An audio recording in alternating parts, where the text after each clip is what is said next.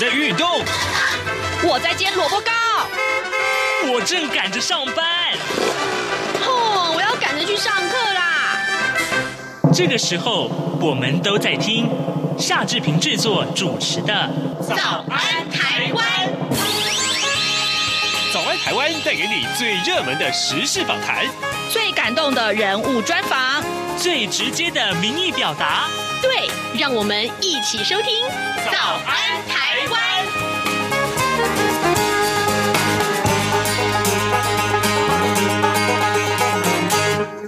早安，台湾！我是夏志平。今天是二零二一年的五月三号，星期一。哎，已经进入到五月份了哟。好，今天志平在访谈单元中为您安排，啊，志平的同事詹婉如为大家专访台湾展翅协会的儿少网安处的陈时英处长。我们谈什么话题呢？各位，你常常晒娃吗？呃，意思就是说，你常常是不是抛了自己的小孩子的照片在网络上呢？呃，也许大家觉得说，哎，这很普。通吧，嗯，好像每个家长都在这么做啊，小孩子很可爱啊，点阅率就高啊，按赞数就多啊。可是事实上，你知道吗？这可能会留下后遗症哦。所以呢，待会儿我们请陈世英处长要告诉大家。做这件事情的时候，你 PO 自己的这个小孩的照片的时候呢，可能真的要注意一下啊、哦，呃，儿少的隐私问题喽。还有就是，万一真的被很多有心人看到，该怎么办呢？这是个非常值得注意的话题哦。好，呃，在请您收听访谈单元之前呢，志平有一点点时间跟大家说一说各平面媒体上面的头版头条讯息。今天呢，呃，四大报啊，有志一同，通通把这件事情放在头版头条上面，也就是华航的群聚。染疫已经到了二十四例了，超越了桃医啊，就是桃园布呃布立医院。那么社区警戒要到五月中。呃，每一报的报纸谈的都是这件事情，只是这个角度有所不同。我们就来看看《自由时报》上面的内文啊。呃，华航的新冠肺炎的这个疫情啊，呃，超越了桃园医院，而成为国内最大的群聚感染案了。华航案呢，昨天再增加四。四例的本土个案，包括一例的机师女儿啊，三例的那个呃诺富特饭店的确诊员工的家人，累计有二十四个人确诊了，超越了桃园医院群聚案的二十一个人，而其中呢，更已经有六起的家庭群聚感染。中央流行疫情指挥中心的指挥官陈时中他说呢，现在是打仗期了哦，好，社区警戒必须至少观察到五月中。这是非常重要的讯息。那么，当然，呃，《自由时报》跟《中国时报》是这个关注的焦点都是如此。然后呢，呃，《联合报》甚至于更详细的把呃这个相关的感染途径也都呃抛出来了。那另外，呃，《苹果日报》则是锁定在这个感染途径其实是呃足迹啊呃遍布双北，就是台北市和新北市。那台北市长柯文哲今天就会宣布防疫升级策略，这也是今天。新闻的重点。好的，现在时间是早晨的七点零三分四十三秒啊。我们先进一段广告，广告过后马上就请您收听今天的访谈单元。注意注意，请注意！这样看中国节目主持群有新成员加入。各位听众朋友，大家好，我是这样看中国节目主持人陈冠廷。欢迎收听每周五播出的《这样看中国》，陈冠廷时间。多元角度、精彩丰富的节目内容，请锁定每周一到每周五晚间九点三十分到十点播出的《这样看中国》。早安，台湾，你正吃着什么样的早餐？吐司加火腿蛋，咬一口，然后收听中央广播电台。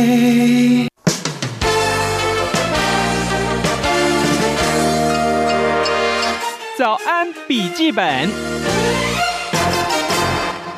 大家好，我是婉如，在今天的节目想跟大家分享网络的使用。前阵子宛如看到我的朋友啊生了宝宝啊，很可爱，然后就把他的照片放在 Facebook 上。可是呢，没有想到在上个星期，宛如听了一场讲座，就突然。觉得应该要打电话跟我那个朋友说，你下次 PO 照片的时候，可能要再多想一想，什么样的讲座呢？今天先把受访者请出来，这是台湾展翅协会儿少晚安处的处长陈时英陈处长，处长你好，大家好啊，婉如好，好处长，听了你的讲座，会觉得我们在使用像这种社交软体的时候，都得处处小心，这是我第一个感觉，因为在以前就觉得。好像我就是有开心的事情，去哪玩，去哪吃好吃的东西，就上网打卡嘛，这是很自然的现代人的反射。可是那天你告诉我们，不要以为只是一张照片。嗯，我觉得现在在数位时代啊，我们在练习一件事情，是我们要更有意识自己的网络行为这件事情。因为呃，实体生活当中你的行为不会被记录，所以只有现场在场的人会看得到。那你可能出糗了，或者是发生什么事情，只有现场人目击看到而已。但是现在是一个处处是一个有影像的时代，当你把它拍下来，当你把它记录下来的时候，不管是你是有意无意被拍摄，影像之后会发生什么事情，已经不是。我们能够控制的，嗯，我们没有办法，谁会看到它，谁会拿走它，谁会用它做什么用途？那我们，所以我们必须要更有意识自己的网络行为这件事情，是因为我们呃要清楚知道，我们比较能够做风险控管，我们要有对于自己数位主机的一些认识，比较能够去避开一些麻烦。可是剖自己宝宝的照片，有时候真的是很可爱，你会忍不住就是想跟大家分享啊。像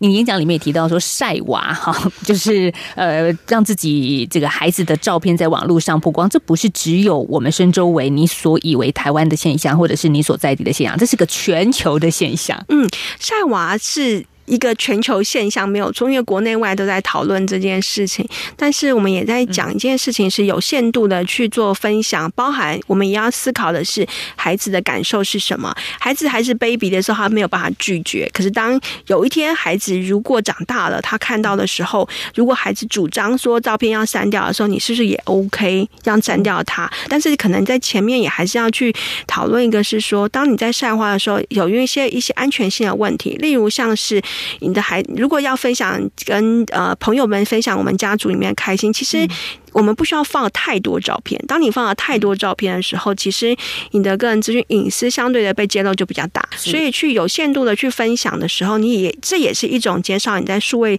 足迹的一种的基本工作。那以及说，我们也要去理解说，你的分享要是有限度的分享。例如你在群组里面的分享，你可能要设定的是你的群组的人是不是跟你有同样的安全意识？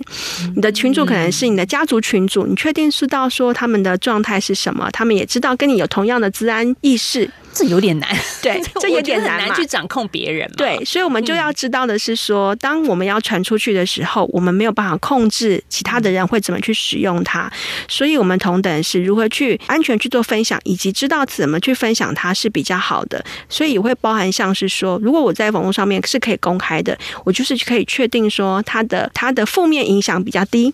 但是如果像是一些风险比较高的，例如像是裸孩子 baby 很可爱的裸照，嗯，就会有一些。风险，如果你没有做任何的遮蔽的时候，孩子是赤裸裸的在网络上面，那任何人都有可能看到他。即便说你自己设了一些隐私风险，可能只有你的朋友可以看得到，但是可能你的朋友是公开的，所以你的朋友可能透过你的朋友，你孩子洗澡的画面或者是露三点画面就传出去了。哎、可是小孩露三点，因为还没有发育，大家也会觉得没怎么关系嘛？这很严重吗？在网络上？呃，其实，在那个呃国际间啊，在联合国有做过一些调查。其实，呃，每一天在网络上面潜伏的呃恋童癖者，其实是非常非常可观的。那我们没有办法避免说，网络上面有一些人对着孩子是带着异样的眼光在观看。那观看孩子的人，有这些需求的人，自然有另外一批的人会去索取孩子的裸照，去提供给这些对孩子有性意图的人。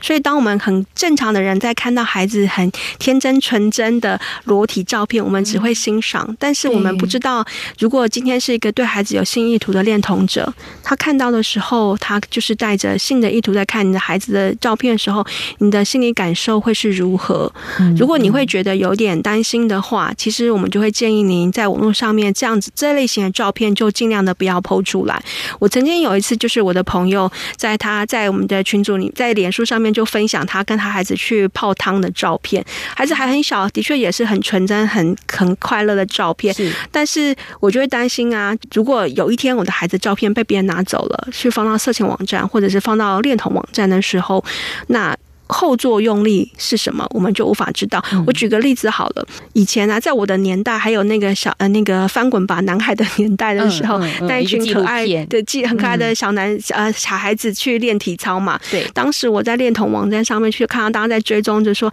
那他还喜欢哪一个小孩，然后可不可以要到他的照片等等的。他们里面是带着性意图去看这些健康的小孩。我们是用健康的眼光去看他们励志的故事，但是世界上总是有一群人，他们是用。用嗯，而这样子的类型的人，其实他的数量是不小的，因为我们前面提到嘛，有供需链的状况，有人有需求要看这些照片，自然有一群人会更大力气去。呃，要盈利而去索取跟取得这些影像，就是让人觉得害怕、耸动的是，越小的孩子的照片越值钱呢。年轻的人的照片其实是容易的，比较容易，嗯、相对容易很高。就是、青少年这个阶段的小朋友，其实相对容易的。嗯、但是如果是要在国小，可能是甚至幼儿的照片，其实相对比较难的。而越难照拿到的照片，它市价真的也越高。以及说比较小的小孩照片，可能也比较容易被骗到，家长可能。像学龄前的孩子，比较通常可能比较发生是家长无意之间，或者是说其实只纯粹分享我的孩子的生活资讯给人家，而让别人在网络上收集收集而来的。但是到了国小阶段，孩子有可能已经在网络上面活跃着，他可能会跟网络上面其他的陌生人在互动过程当中被碰到网络诱拐的状况，而被骗照片。比较小的小朋友，其实很多时候他并不会意识到说，哎，他照片被骗了很严重，他可能也不会告诉家长，也不会告诉老师。那可能家长知道都是警方可能查案子找到，再回来找到孩子，所以家长会吓一跳，怎么会我的孩子在网络上他的照片被这样子使用呢？嗯，我们看到有一些新闻案例当中会看到加害者的行为，其实他们都非常狡猾跟聪明。他们应该说骗孩子照片这件事情是一个无本生意，你只要能够连接到网络，你只要花。花时间在网络上面去锁定很多孩子，你就可能可以骗到照片。你可能不需要花太多钱，但是你可以的利益是很高的。那而你要减少自己被警方找到嘛，所以他们会告诉孩子说，呃，一种是花言巧语告诉孩子说，这是我们的秘密哦，你不可以告诉别人。孩子会很相信网络上面的朋友，因为朋友很重要，朋友的话要听，朋友不会伤害我，所以孩子其实也不太会告诉家长，或者是说他就威胁孩子说，哎，如果你告诉别人的话呢，你会有怎样的下场？或者等等的，所以孩子也不敢告诉家长，所以在呃很多的状况之下，其实我们会看到加害者会用很多手法去减少自己被发现的可能性，以至于说我们更需要去告诉小朋友说，呃，去跟孩子主动去跟孩子谈。啊、性私密影像这件事情的重要性。嗯，像现在的小孩在还没出生，在超音波妈妈肚子里面的照片就已经被剖在网络上了，所以他们一出生更是一个网络的时代。在这样子长大之下，就是很多事情，其实父母也。要从小带着孩子去思考的，所以我知道台湾展翅协会，像处长你自己本身从进入幼稚园是跟家长做沟通，那接下来进入国小的这个低年级的阶段，你就跟这样子的小朋友讲话，就是告诉他们网络上应该注意些什么。那这么小的孩子他们懂吗？其实有一些元素啦，我们会建议是说，呃，议题不是都不能够谈，而是要是我们就会建议家长也一样，老师也一样，是孩子的年龄层啊，用适合孩子的素材。像是其实我们知道有很多绘本，其实很好跟孩子去谈网络，跟谈人生界限。哦，对，你说界限，我们知道已经是幼稚园小孩都会有一个娃娃，然后展示给小朋友看，就说哪里我们的身体是不能碰触的。这个我觉得台湾做的已经非常好了。嗯，但是虚拟的界限。延伸出来是说，我们会告诉孩子，那我们有一些重点的地方是很重要的，不可以被触碰。对，他当然也不可以被拍摄。所以当有人要跟你说，哎，你要脱衣服给我看的时候，其实就是超越你的身体界限，那就是亮红灯的时候，你就应该要小心，你就应该要告诉大人。我们不知道该怎么办，但是你知道要告诉大人。这件事情。其实孩子有有一些敏感度的，只是他会选择性的不告诉大人，是因为他担心后面可能会面对到的责难。就像孩子想说，诶，如果我告诉妈妈说，或告诉爸爸说，我在网络上面看到有人没有穿衣服，他有可能会担心的是后面他会手机被没收，网络时间使用被没收，他会担心这个后面的结果，以至于他不想告诉家长。我们在小学分享的时候，会问到孩子说：“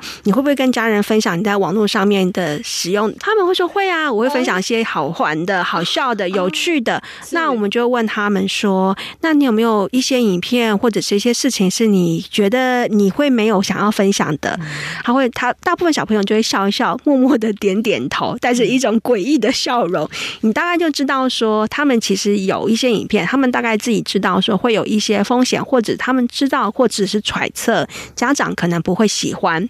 那这些影像其实就是风险的，他们越隐藏的地方，其实就是越风险。它有可能会有一些错误的价值啊，或者是说有些危险的因内容。只是说，因为他担心后面的结果被惩罚的，这个是他们担心的，所以他们会选择不讲这件事。我们才会更担心，因为当我们还是不愿意告诉我们网络上面一些可能碰到一些麻烦的话，我们就没有办法帮助孩子做一些预防，都只能够事后事件发生了去解决、去处理后面的状况。我们并不希望做到那个变成这种状况。可是网络上的坏人。各式各样都有，到底要怎么样预防呢？我相信很多我们现在正在听节目的，也有一些是爸爸妈妈啊，要怎么去跟孩子讲这件事情，而且让孩子能够接受呢？其实这也需要孩子对家长、对父母的一个信赖啊。嗯，因为有时候我们花力气告诉孩子说：“哎，你不可以怎样，你不可以怎么样”，孩子会觉得很烦，会有反效果。但是你其实善用一些工具，当你要设定这些工具的时候，让孩子同时也知道，例如 YouTube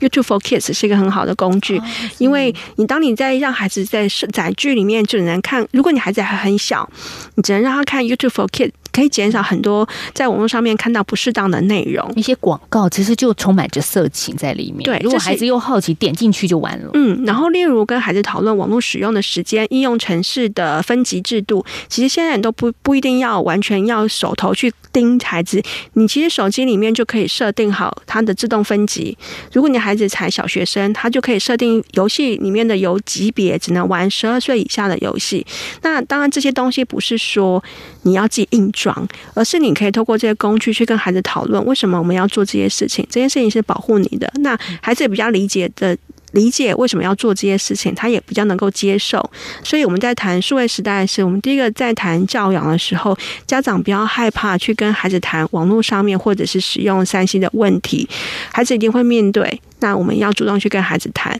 孩子，我们虽然不太会，我们不一定要用所有会用所有的东西，但是我们至少要知道这个工具它的呃潜在的功能有哪一些。是有哪一些？我觉得像家长的角色，在过去我们一直都是说，呃，可能孩子去游乐场玩，会告诉他，哎，这边有阶梯要注意，是危险的。然后怎么样？我们会注意孩子实体上的安全问题。可是如果是线上虚拟的安全，我觉得这也是这一集节目我们想跟所有的人聊到的是，这个时代不管是实体还是虚拟都很重要。嗯，有很多新兴的产业啊，因为网络而延伸。就像我们以前没有想过，网络代购可以成为一个职职业，所以现在有像是游戏陪打、游戏陪玩，其实也是一种职业选项了。但是可能这些超乎我们家长的想象，说，哎，这为什么成为一个工作？是的啊，就会有人在网络是在游戏的时候，希望有人可以陪他一起玩。那至少，然后就创造了一个新的职业出来。对，我都觉得好奇怪这个工作，但是真的这个市场是有这个需求。嗯，而像这样子这这这类型的新兴的职业的时候，它其实对于一些比较年纪小的孩子，其实是风险相相对高的，是因为这样的职业。也比较不像我们有职业工会被管理，或者是法律规范管理。他任何人只要你可以连上网，只要你要会玩游戏，你可能就可以去做这件事情。所以小学生也可以。所以当我们如果看到说，呃，这种讯息通常会在一些群组里面就转送、转发，说，哎，他要应有没有要应征这个工作啊？可以赚钱，对，可以赚钱的机会。而且你不用离开家，你在家里就可以做啊，时间也很弹性啊，你可以选择你可以用的时间啊，等等的。所以其实对于呃孩子来讲，有时候不管他。是尝鲜，不管他是不是有金钱需求等等的，他都有可能会碰到而去做了。那他延伸出来是说，如果你都没事，当然就没事。可是你没有办法揣测其他人，如果你刚好就是碰到了一个坏人。就像去年的事件，就是呃，对方就骗了孩子，然后提供手机给孩子，然后要就后来孩子就被他骗出去见面，甚至被囚禁的行为的状况。所以，我们但是我们要去想哦，所以我们要知道的是，诱拐这件事情会发生在网络上面的，它不会只是实体生活当中会有诱拐，网络上面也会有诱拐，它会发生在所有的平台，而且任何人都可能成为受害者，即便你家庭功能很好的孩子，也会很想。在网络上面找打工，对呀、这个就是现在不一样，跟我们以前可能要付出实体劳力不一样的打工机会了。嗯，不过说到打工啊，其实之前我看到二零一九年有一个调查说，现在台湾的小孩最爱的工作是什么？在未来的志愿是什么？以前我们都会写我的志愿可能是当总统啦，哈，当老师啦，哈，好，这个都是过去式了。现在的小孩第一志愿要当的是电竞选手。好，再来美食评论家，第三位是网红艺人。好，这个前面两个都跟网络有非常紧密的连接。嗯，我们也要看呢、啊。像孩子现在追的明星，可能已经不是这些出片的歌手啊等等，他们可能在追的都是 YouTuber，对，或者是一些直播的 YouTuber，可能你都没有听过谁是阿神啊等等的。然后家长可能在想说，这种游戏直播有什么好看？但它的确是一种职业选项，所以我们的确在现在的时候，我们更要更开放的主动。家长们呐、啊，比较难是很多的事情啊，可能都是超过我们小时候我们长大过程当中会有的。可是我们势必要去学习、跟接触、跟认识这些职业，也都没有什么完全不好，因为它都是一个新兴产业，可能会有，其实都还是一个可以有个很好的正向发展。所以协助孩子去认识他们，因为有时候孩子说我想要当 YouTuber，只是因为他观看的 YouTuber，他觉得这样很容易，我只要会拍，我就可以当 YouTuber。对。但是其实后面有很多的事情是要学习跟注意的。但是小孩就有的时候会有样学样，毕竟我们以前也是啦，就好像觉得总统很伟大。嘛，就是学，哎，我的呃未来的偶像，就是我希望能够像他一样，就是这样子个典范的学习。那 YouTuber 也成为现在小孩子的学习模范啦。嗯，可是那就。打开手机，然后拍自己上传到网络，这看起来也是一个很习以为常的事情。对对，现代的小孩来说，嗯、可是可是问题又来了。嗯，所以其实它很核心根本的是说啊，家长需要很积极的去参与孩子的生活，包含实体跟线下的线线上的生活。我们会知道，我们其实会关心孩子日常生活发生什么事情，在学校发生什么事情，跟同学之间发生什么事情。其实我们也要同时关心孩子在网络上面发生什么事情，他在玩哪些游戏，他在。在观看哪些内容，他在注意些什么，他搜寻哪些关键字，其实这些都是我们需要去参与的。这些事情，尤其是网络上面的事情，其实孩子不会那么主动的告诉我们。对呀，你刚刚讲，我就觉得要关心，我们都知道啊。可是。他不跟我们说怎么办呢？所以，如果我们家中有比较小的小孩，我真的会非常建议从小带着孩子一起来做这些事情。但是，还有一件很重要的事情是，我们家长可能要改变的是，孩子在网络上面，因为他无所畏惧会探索，所以难免会碰到一些我们不认同的事情。哦，对。那当我们碰到孩子发生了不认同的事情，孩子很小可能会很开心，或者是很担心，或不管任何有他让你知道说，因为我们不认同，可能我们直觉反应是，我就会谴责孩子，或者是骂。孩子，或者是说，哎，你怎么这样子看？就在网络上面乱看东西，那以后我就没收你的手机。孩子会因为这个拒绝。而以后锁上跟你沟通的这件事情，不再跟你讨论网络上面碰到负面的事。是，所以当我们如果碰到听到孩子在发生在网络上面发生一些我们不认同或者是不喜欢的事情的时候，我们其实现在要练习的是，我不知道该怎么办，或者是我很愤怒，请先离开现场，或者是冷静一下，找到一个适合时间点再去回来跟孩子讨论。里面的事情，其实比较能够帮助孩子相信说，哦，我的爸爸妈妈是愿意去理解我的，愿意相信我的，愿意跟我去讨论的。我们比较能够建立好的一种循环，去持续去讨论网络上面的分享网络上面的事情。那同等的，家长也需要去分享你在网络上面看到的事情，让孩子知道说，哦，我的家长其实是在网络上面，其实在知道一些事情的哦。那我可以跟他讨论。那如果小孩说跟你讲说，哎，妈妈，我以后就想当网红，我就是想像他们。一样当 YouTuber，这时候家长该怎么说呢？心其实心里会有点紧张，甚至诶，第一名是电竞选手，小家长马上就会想说，你就是要每天去打电动吗？这种负面的情绪就开始起来了。现在有一个家长有一个很大的能力跟好处的地方是寻求资源这件事情，我觉得这年代是个好的年代，是有时候就资源在网络上面，你可以爬出来一些资源，或者是你可以询问到一些相关的资源，帮助我们去理解这件事情。就像说，还是谈到电竞选手，那我们需要去理解电竞选手电竞这个产业是什么。网络上面其实有很多的文章是可以分享的，或者是说我们不知道的时候，有很多资源可以询问，包含学校的辅导老师或者学校老师。也都是一个很好的询问管道，但是请不要害怕去求助这件事情。有的时候我们会讲，会想说啊，这是我们自家事啊，或者是我就用我自己原本既定的想法观念去的时候，去跟孩子谈，就或者是呃，我们可能也会有我们自己的偏见在里面。所以寻求资源，去认识多一点资讯，去跟孩子去谈的时候，比较能够有适当的帮助。所以展翅协会这边也有一个咨询热线哦，它是属于说家长如果真的遇到小孩可能有图片被不当利用的时候啦，可以找寻一个更专业的管道去提供给您的建议跟咨询。嗯，那如果说真的网络产生了一些家庭的纠纷，是不是也可以透过展翅协会这一边呢？嗯，我们呃展翅协会有一个咨询热线叫 Web 八八五，网络帮帮我。那呃，其实我们所协助的咨询类别其实还蛮多的，从呃性私密影像到性勒索，到网络交友的议题，到网络霸凌，甚至到个人账号隐私被侵害的问题等等的偷拍的问题，那呃，所以家长或者是一般的民众们，或者甚至孩子，如果你在网络上面有一些困扰的时候，你可能对于实体生活求助会有点担心，你可以先通过我们的平台跟我们询问。那我们的平台可以透过线上的咨询，就是透过我们平台呃呃咨询平台的线上咨询，或者是也可以透过私讯，我们有脸书专业可以私讯给我们，或者脸书专业就是台湾展翅协会啊、呃，我们有一个 Web 八八五的咨询热线是可以直接找协会也是可以的。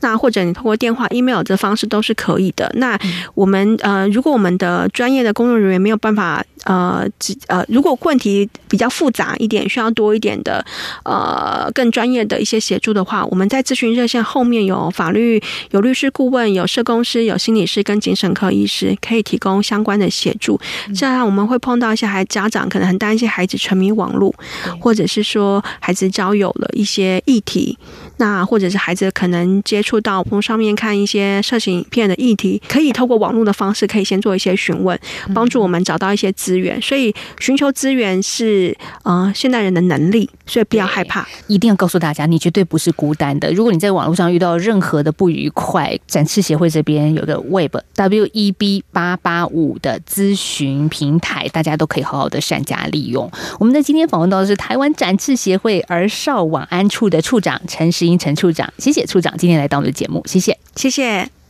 COVID-19 武汉肺炎疫情趋于平稳，但我们还是不能松懈。除了落实社交距离及做好个人卫生防护，还要勤洗手，并且在无法保持社交距离及搭乘大众运输时佩戴口罩。防疫新生活，对抗病毒，我们一起加油！早安，台湾，你正吃着什么样的早餐？吐司加火腿蛋，咬一口，然后收听中央广播电台。早安，报马仔。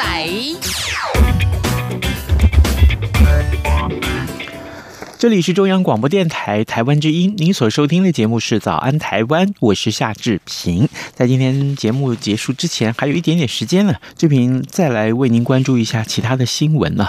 呃，有关于疫情，恐怕还是大家最关切的话题了。今天《联合报》的三版呢，告诉我们，有一位专家告诉我们啊，呃，黄立明啊，他说呢，这个台湾已经进入社区感染阶段了。呃，好，我们来看看这个内文，台湾感染政医学会的名誉理事长啊，就是台大儿童医院的院长黄立明，他说，台湾已经进入社区感染阶段，呃，病毒比我们想象的多啊，一旦出现多点爆发，疫情就可能会难以控制，这是专家所提出来的呃一个建议的一个观察。那今天《中国时报》也告诉我们，事实上你看一看这疫情的延烧，那专家也建议赶快要普及快筛这件事情要做到。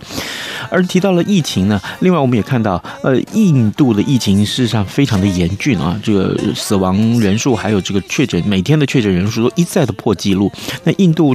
疫情严峻之下，台湾在当地台商在当地这个设厂有两成的印尼这个呃印。印度籍的这个呃呃员工是确诊的啊啊，这件事情真的是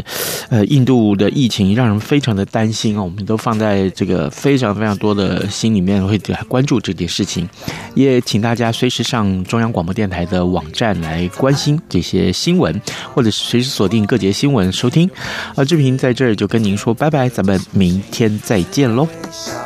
说声谢谢对不起，是里面 OS，我为什么？